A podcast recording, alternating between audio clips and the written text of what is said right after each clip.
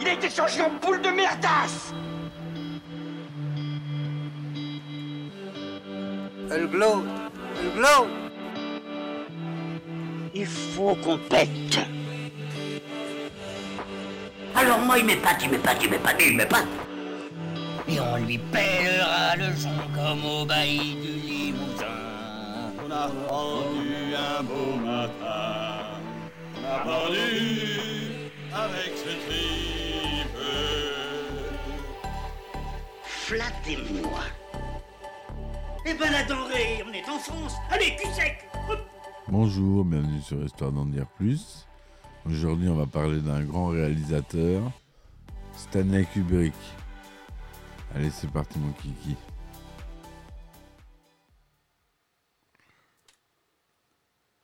Alors, Stanley Kubrick est un réalisateur, photographe, scénariste et producteur de cinéma américain, né le 26 juillet 1928 à Manhattan, à New York, et mort le, est mort le 7 mars 1999 dans son manoir à Childwickbury, entre Saint-Alban et Harpenden, Hertfordshire, au nord de Londres. Après des débuts dans la photographie, Kubrick, autodidacte, était également son propre directeur de la photographie, producteur, scénariste et monteur. Ses 13 longs métrages en 46 ans de carrière l'imposent comme l'un des cinéastes majeurs du XXe siècle. Quatre de ses films sont classés dans le top 100 de l'American Film Institute. Stanley Kubrick est issu d'une famille juive originaire d'Europe centrale, habitant dans le quartier du Bronx. Il est le fils de Sadie Gertrude Perveler et de Jacob Leonard Kubrick. Son père, né aux États-Unis d'une mère roumaine et d'un père austro-hongrois, était cardiologue, pianiste et photographe amateur. Il apprend à son fils Stanley, âgé de 12 ans, à jouer aux échecs. Cette passion suit Stanley Kubrick toute sa vie. Sa mère, qui était chanteuse et danseuse, lui donne le goût des livres et de la lecture. Il a une sœur cadette, Barbara, née le 21 mai 1934. De 40 à 45, Kubrick ne trouve aucun intérêt à l'école. À part la physique, rien ne l'intéresse. Il ne parvient pas à obtenir une moyenne suffisante pour s'inscrire à l'université. Surtout que la guerre terminée, nombre de soldats revenant du front tentent d'y entrer que déjà les inscriptions sont limitées. En 1947, à l'âge de 18 ans, elle se marie avec Toba Metz, une camarade de classe de la William Howard Taft High School de New York. Il s'installe dans le quartier de Greenwich Village deux ans plus tard et divorce en 1951. Pour son 13e anniversaire, son père lui offre son premier appareil photo. Cette nouvelle activité le passionne et lui fait oublier sa passion de jeunesse, le jazz et son rêve de devenir batteur de jazz professionnel. Il prend de nombreuses photos et les développe avec un ami dans la chambre noire familiale. Il devient le photographe officiel de son collège et a pour idole le reporter photographe Ouija. En 1945, en avril, à l'âge de 16 ans, il a réussi à vendre au magazine illustré Look une photographie d'un vendeur de journaux en larmes après la mort de Franklin Roosevelt, qu'il a prise alors qu'il se rendait à l'école. La rédactrice en chef l'engage comme photographe indépendant, par pitié, dit-il plus tard. Stanley Kubrick y travaille durant quatre ans. Il y apprend les ficelles du métier, la composition d'une image, les éclairages, l'usage des extérieurs et l'art de saisir le mouvement. Plutôt perfectionniste, il lui arrive de prendre plusieurs centaines de clichés pour réaliser une seule photo. Grand amateur de boxe, son premier photorécit intitulé Prize Fighter, le professionnel, raconte une journée dans la vie du boxeur Walter Cartier. C'est ce photorécit qui est à l'origine de son premier film, Day of Fight. Alors, les films notables de Stanley Kubrick, c'est Les Sentiers de la Gloire, Spartacus, Lolita, Docteur Folamour, Demi-Célin, L'Odyssée de l'espace, Orange Mécanique, Barry Lyndon, Shining, Full Metal Jacket et plus récemment Hide White Shot. Pendant ces dernières années de photographe de magazine, Kubrick fréquente assidûment les salles de cinéma, notamment les, les séances du MoMA. Ses goûts sont éclectiques, avec une préférence, comme il le dit en 63 dans la revue du cinéma, Pour le cinéma d'auteur européen, Ingmar Bergman, Michelangelo Antonio Ni et Federico Fellini, les, films de Marx Fools comme Le Plaisir ou Madame de Mouvement complexe et sans heure de la caméra, Travelling, influencent le jeune Stanley Kubrick. En 1950, l'autodidacte Stanley Kubrick, âgé de 22 ans, se décide à sauter le pas et se lance dans le cinéma. Pour lui, sa meilleure formation, ce sont les longues séances cinématographiques qu'il s'impose, des meilleurs films au pire des navets. Je ne peux pas faire pire, se dit-il.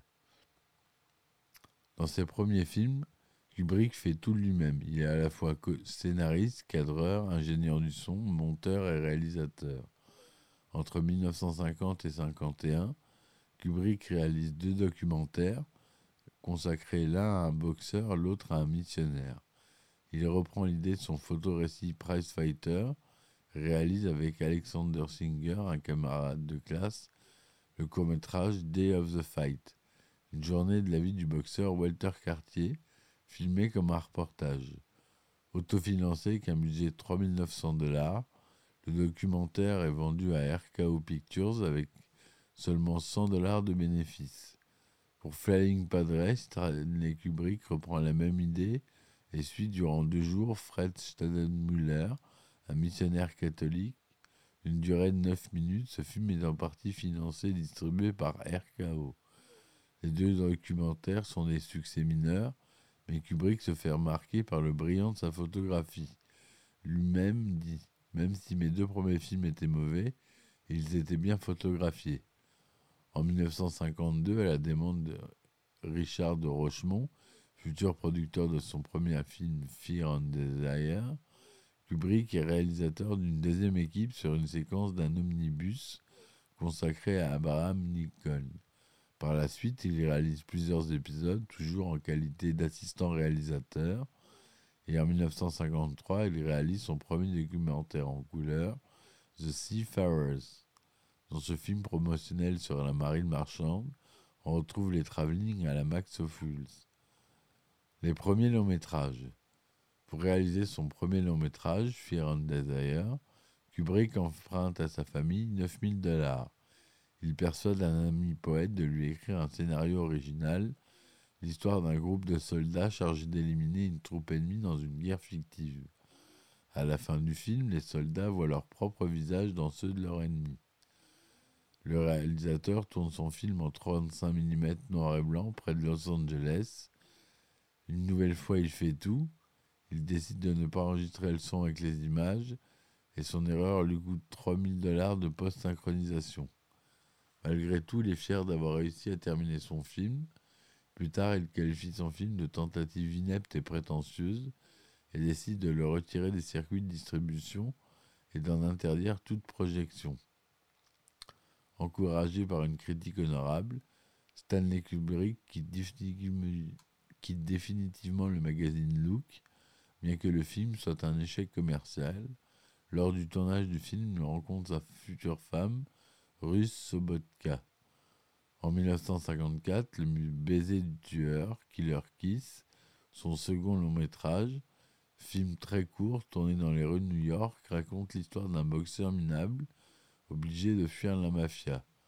L'histoire manque d'originalité, c'est le seul scénario original écrit par Kubrick, mais ce film démontre son talent à jouer avec l'ombre et la lumière et confirme sa maîtrise technique dans la scène de combat dans un entrepôt de mannequins.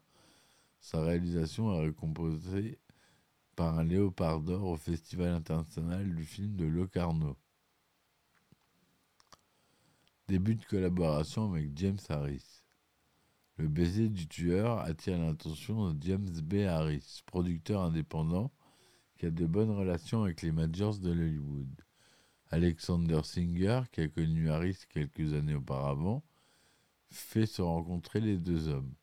Cette rencontre est décisive et ensemble ils fondent la Harris Kubrick Pictures alors qu'ils ne sont tous deux âgés que de 26 ans. Deux ans plus tard, en 1956, naît de leur association le troisième film de Kubrick, L'Ultime Razia, The Killing, le premier grand film avec un budget de 320 000 dollars, financé en partie par Harris et United Artists. Pour la première fois, le réalisateur dispose d'acteurs professionnels et d'une équipe technique complète. Encore une fois, l'histoire n'a rien d'exceptionnel. Un tireur embusqué doit abattre le cheval de tête dans une course hippique pour créer une diversion et faciliter le braquage de la caisse des paris. Un film noir de braquage, comme il en existe beaucoup à cette époque, mais Stanley Kubrick fragmente l'histoire que seule la voix off, très influencée par Citizen Kane d'Orson Welles, permet de reconstituer. Plus d'une décennie plus tard, le critique Pauline Kell considérait que l'ultime Razia avait lancé la carrière de Kubrick. Elle ne s'était pas trompée. Leur chemin se croise souvent par la suite car elle déteste tous ces films, une froide et distante atmosphère des films qui n'ont pas d'âme. Au cours du tournage, Kubrick affirme son autorité alors que le directeur de la photographie Lucien Ballard change l'objectif que Kubrick avait choisi pour une scène avec un travelling, ainsi que son emplacement en lui expliquant que ça ne aura aucune incidence sur les changements de perspective.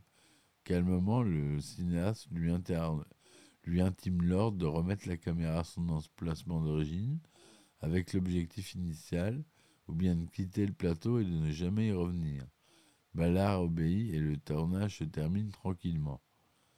Malgré un budget important, Kubrick n'apparaît encore dans le film que comme l'un des nouveaux maîtres de la série B. Orson Welles, interrogé par André Bazin sur les autres cinéastes, déclare L'ultime razzia de Kubrick n'est pas trop mal. Dans la revue Cahiers du cinéma, Jean-Luc Godard lui reconnaît quelques qualités tempérées. C'est le, bon, c'est le film d'un bon élève sans plus, ce qui correspond chez Ophuls à une certaine vision du monde et chez Kubrick une esbrouffe gratuite.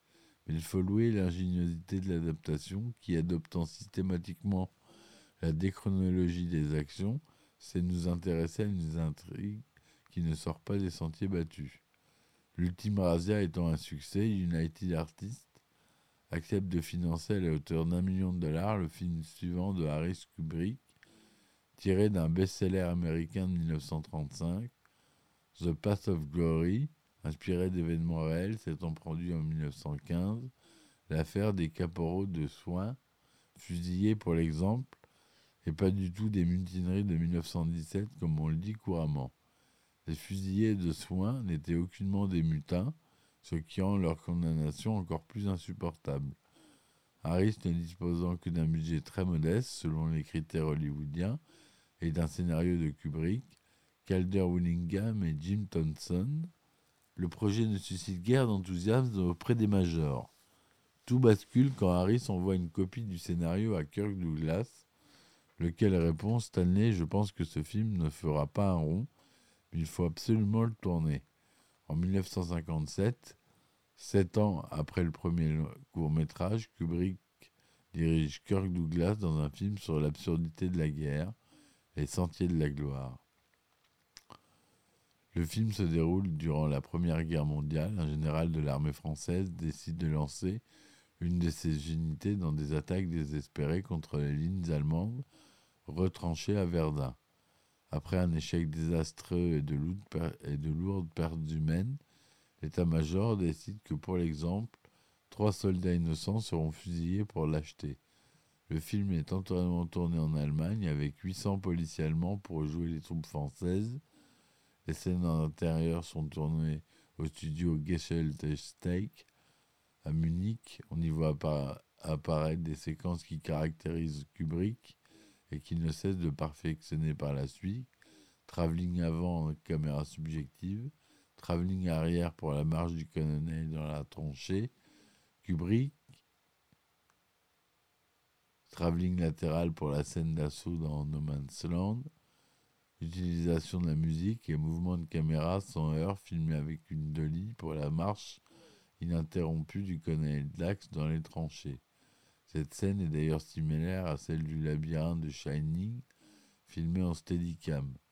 La scène du genre de la jeune captive, jouée par sa future épouse, l'actrice allemande, nièce de Veit Harlan, Christiane Suzanne Harlan, montre la capacité de Kubrick à filmer l'émotion sont tombés dans la sensiblerie.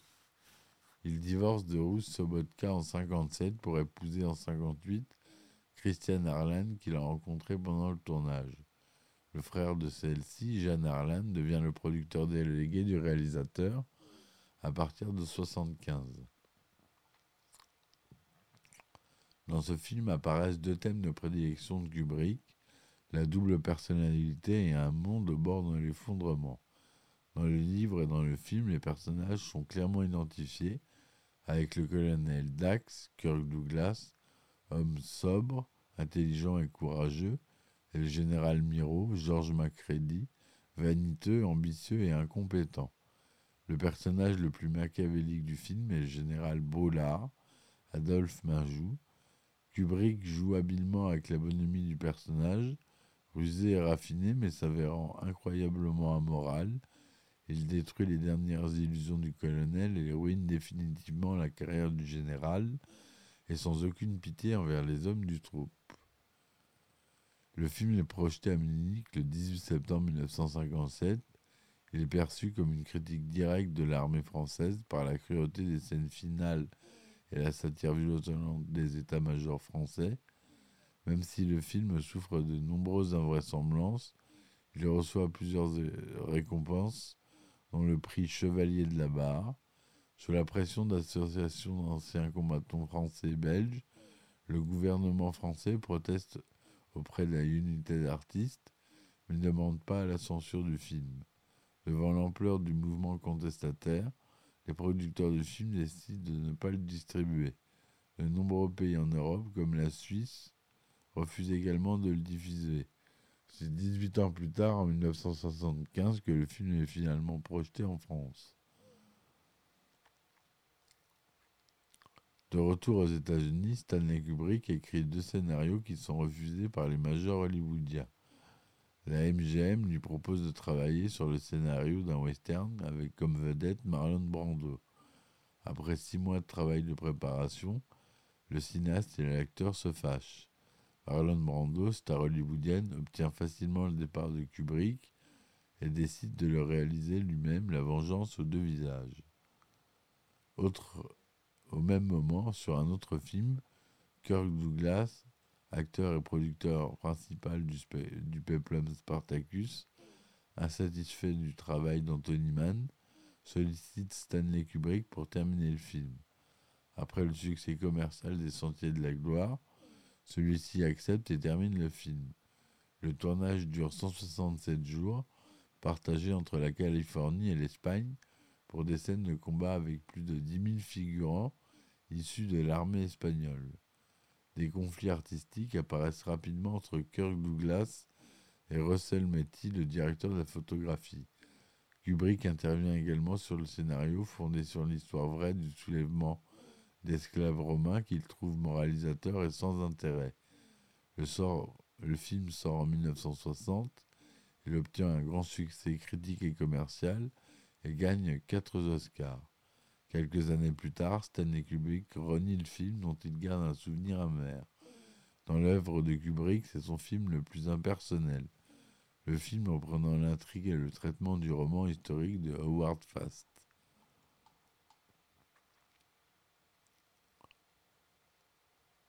À partir de ce moment, installé définitivement en Angleterre, le cinéaste travaille de plus en plus lentement, poussant de plus en plus loin son perfectionnisme et sa volonté d'expérimentation technique.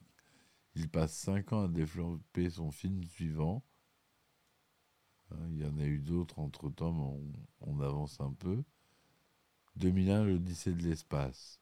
Le 22 avril 1964, Kubrick rencontre Arthur C. Clarke au restaurant Trader Vic's du Plaza Hotel de New York pour imaginer le monolithe noir, clé de voûte du film, les deux co-scénaristes font la tournée des galeries d'art le mois suivant leur rencontre.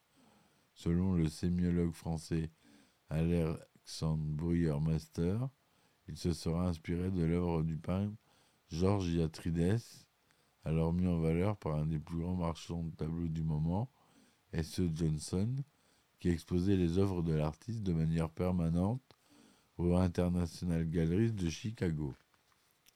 Le tournage du film débute le 29 décembre 1965 sous le titre provisoire du Voyage au-delà des étoiles. Il se déroule dans un premier temps au studio de Shepperton, puis se poursuit au studio d'Elstree, plus proche de la ville où Kubrick a emménagé. MGN Incinerama finance le film, dont le budget s'élève à 6 millions de dollars. Pour la première fois, le cinéaste interdit le plateau de tournage à la presse, ce qu'il fait systématiquement par la suite. Artistiquement, 2001 a un changement radical dans les films de science-fiction. Stanley Kubrick n'étant pas partisan des films où les décors et les monstres sont en papier mâché ou en carton, il souhaite que les décors de son film soient techniquement réalisables dans le futur qu'il présente.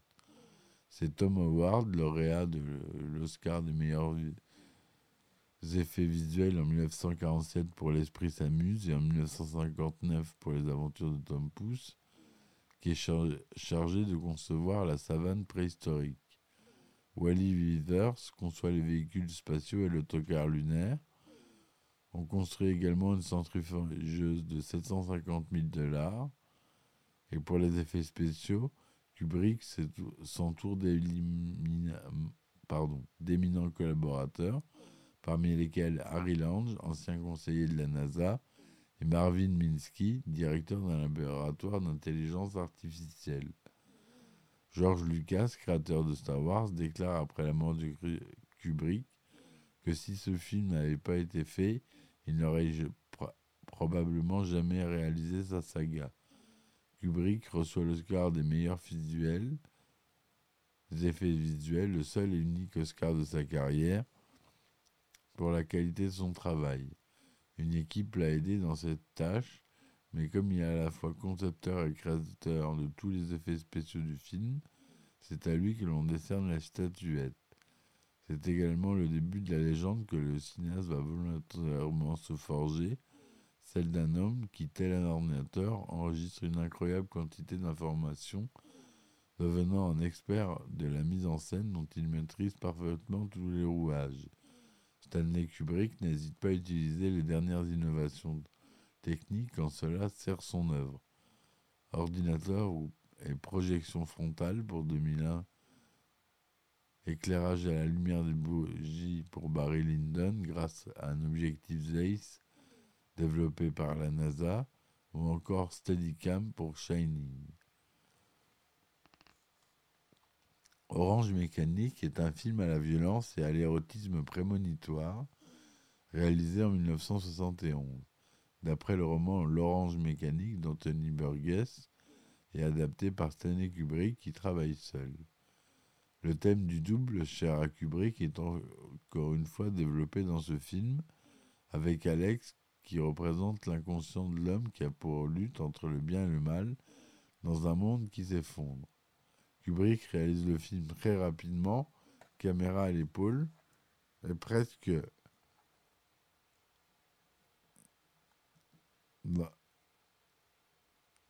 est presque entièrement tourné dans la région de Londres, pardon.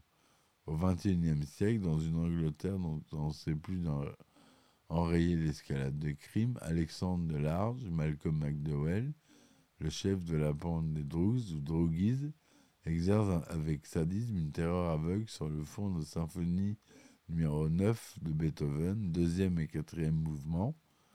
En Angleterre, le film suscite une polémique importante, aggravée par plusieurs faits divers où des délinquants portant les mêmes costumes qu'Alex déclarent s'inspirer directement du personnage principal du film. Dans un premier temps, Stanley Kubrick ne tient pas compte de ces faits divers mais les médias, frustrés par le manque d'interlocuteurs, se retournent vers l'auteur du livre qui se retrouve seul à défendre un film auquel il n'a pas participé. La controverse s'amplifie et inquiété par les lettres de menaces de mort qu'il reçoit à son domicile, le réalisateur oblige la Warner de retirer le film des écrans du Royaume-Uni. Élu meilleur film de l'année 72 par le New York Film Critics Circle, Orange Mécanique est l'un des plus gros succès de la Warner Bros. Pictures et reste à l'affiche durant 62 semaines. Il n'y a aucun doute qu'il serait agréable de voir un peu de folie dans les films, Au moins, il serait intéressant à regarder. Chez moi, la folie est très contrôlée, déclara Kubrick.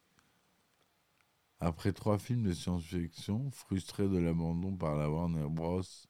de son projet sur Napoléon, prévu avec Jack Nicholson dans le rôle de l'empereur, Kubrick a une véritable passion pour Napoléon. Il ne comprend pas comment un homme aussi intelligent a pu sombrer. Stanley Kubrick réalise son premier film historique à partir de la biographie d'un jeune Irlandais, Barry Lyndon, d'après le, roman picaresque de William Makepeace Thackeray, le destin d'un jeune et intrigant Irlandais sans le sou, Raymond Barry, Ryan O'Neill, de son ascension plein d'audace à sa déchéance. La préparation du film dure un an. Le réalisateur veut tourner un film à l'esthétique proche des tableaux du XVIIIe siècle. La réalisation du film demande plus de 250 jours de tournage au Royaume-Uni et en Allemagne. À la fin du tournage, Kubrick et Ryan O'Neill sont définitivement fâchés. Les contraintes techniques imposées par le réalisateur font passer le budget du film de 2,5 millions de dollars à plus de 11,1 millions de dollars. Les critiques sont sévères envers le film qui est jugé trop long, trop lent, élitiste et ennuyeux. Le film obtient pourtant 4 Oscars meilleure direction artistique, meilleure photographie, meilleur costume, meilleur arrangement musical. Stanley Kubrick entreprend ensuite l'adaptation du roman Shining L'enfant en lumière de Stephen King. Ce film dans la lignée de l'exorciste Halloween et Rosemary's Baby, le meilleur du genre selon Kubrick. Le film est moins risqué financièrement que ses productions précédentes et après l'échec commercial de Barry Lyndon, l'adaptation d'un best-seller de Stephen King est un gage de quasi-succès. Et ces six derniers romans de l'auteur se sont vendus à plus de 22 millions d'exemplaires. Le réalisateur, Edian Johnson, modifie profondément l'histoire du livre, ce qui déplaît à Stephen King qui refuse d'apparaître au générique final du film. Il n'est pas le seul mécontent. Aux États-Unis, l'exploitation du film est un, échec. Le film, en rangeant de ne pas avoir assez tremblé et reprochant aux deux scénaristes d'avoir abattardi le genre et trahi l'esprit du livre. Comme leur habitude, certaines critiques eurent le film. Le film relate la descente aux enfers de Jack Torrance, Jack Nicholson, écrivain ayant accepté un poste de gardien à l'hôtel Overlook, isolé dans les montagnes rocheuses et fermé pour l'hiver. Il installe avec sa femme Wendy, chez les Duval, et son fils Danny, Danny Lloyd, qui possède un don de médium, le Shining.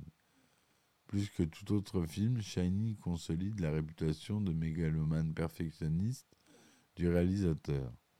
Kubrick rôde dans les immenses studios du District, la barbe et les cheveux lions, les yeux cernés, tout comme son héros Jack Torrance, qui erre sans inspiration dans l'hôtel Overlook. Pour les déplacements des personnages les plus complexes à filmer, son opérateur Garrett Brown utilise un système de stabilisation de caméra qu'il a inventé quelques années auparavant, le Steadicam, très utilisé de nos jours. Le tournage dure plus d'un an et particulièrement difficile pour Shelley Duval, alors que Kubrick laisse une certaine attitude durant dans l'interprétation à Jack Nicholson. Shelley Duval doit répéter 40 à 50 fois la même scène. Aujourd'hui, Shelley Duval dit ce fut une expérience formidable. Même si c'était à refaire, je n'accepterais pas le rôle. L'image finale du film, semblable à la fin quelque peu mystérieuse et ambiguë de 2001 l'Odyssée de l'espace, engendre plusieurs interprétations de la part des fervents admirateurs du cinéaste, comme Rodney Ashner avec son film de documentaire Room 237 dans le lequel propose une interprétation sous forme d'indice caché du film. Stanley Kubrick n'a jamais donné une, une, réponse définitive, préférant laisser le soin aux spectateurs de décider par eux-mêmes. Kubrick considère ce film comme son œuvre la plus personnelle. Kubrick veut tourner un vrai film de guerre, mais ni un film comme Apocalypse Now ou Voyage au bout de l'enfer, ni une parodie comme Docteur Folamour, ni un film antimilitariste tel que Les Sentiers de la Gloire. La symbolique du film Full Metal Jacket est proche de celle de Orange Mécanique, où le héros, intellectuellement supérieur à ses camarades, doit lutter entre le bien et le mal dans un monde en guerre. Le personnage central du film, le soldat guignol, Matthew Modine, va petit à petit perdre son âme durant ses classes aux États-Unis, marqué par l'agression de son protégé, le soldat Baleine, Vincent Donofrio, et au Vietnam par l'exécution sans pitié d'une prisonnière vietnamienne. Stanley Kubrick détourne l'esprit du livre The Short Timers de l'écrivain Gustav Asford pour mieux imposer sa propre vision de la guerre et de l'âme humaine.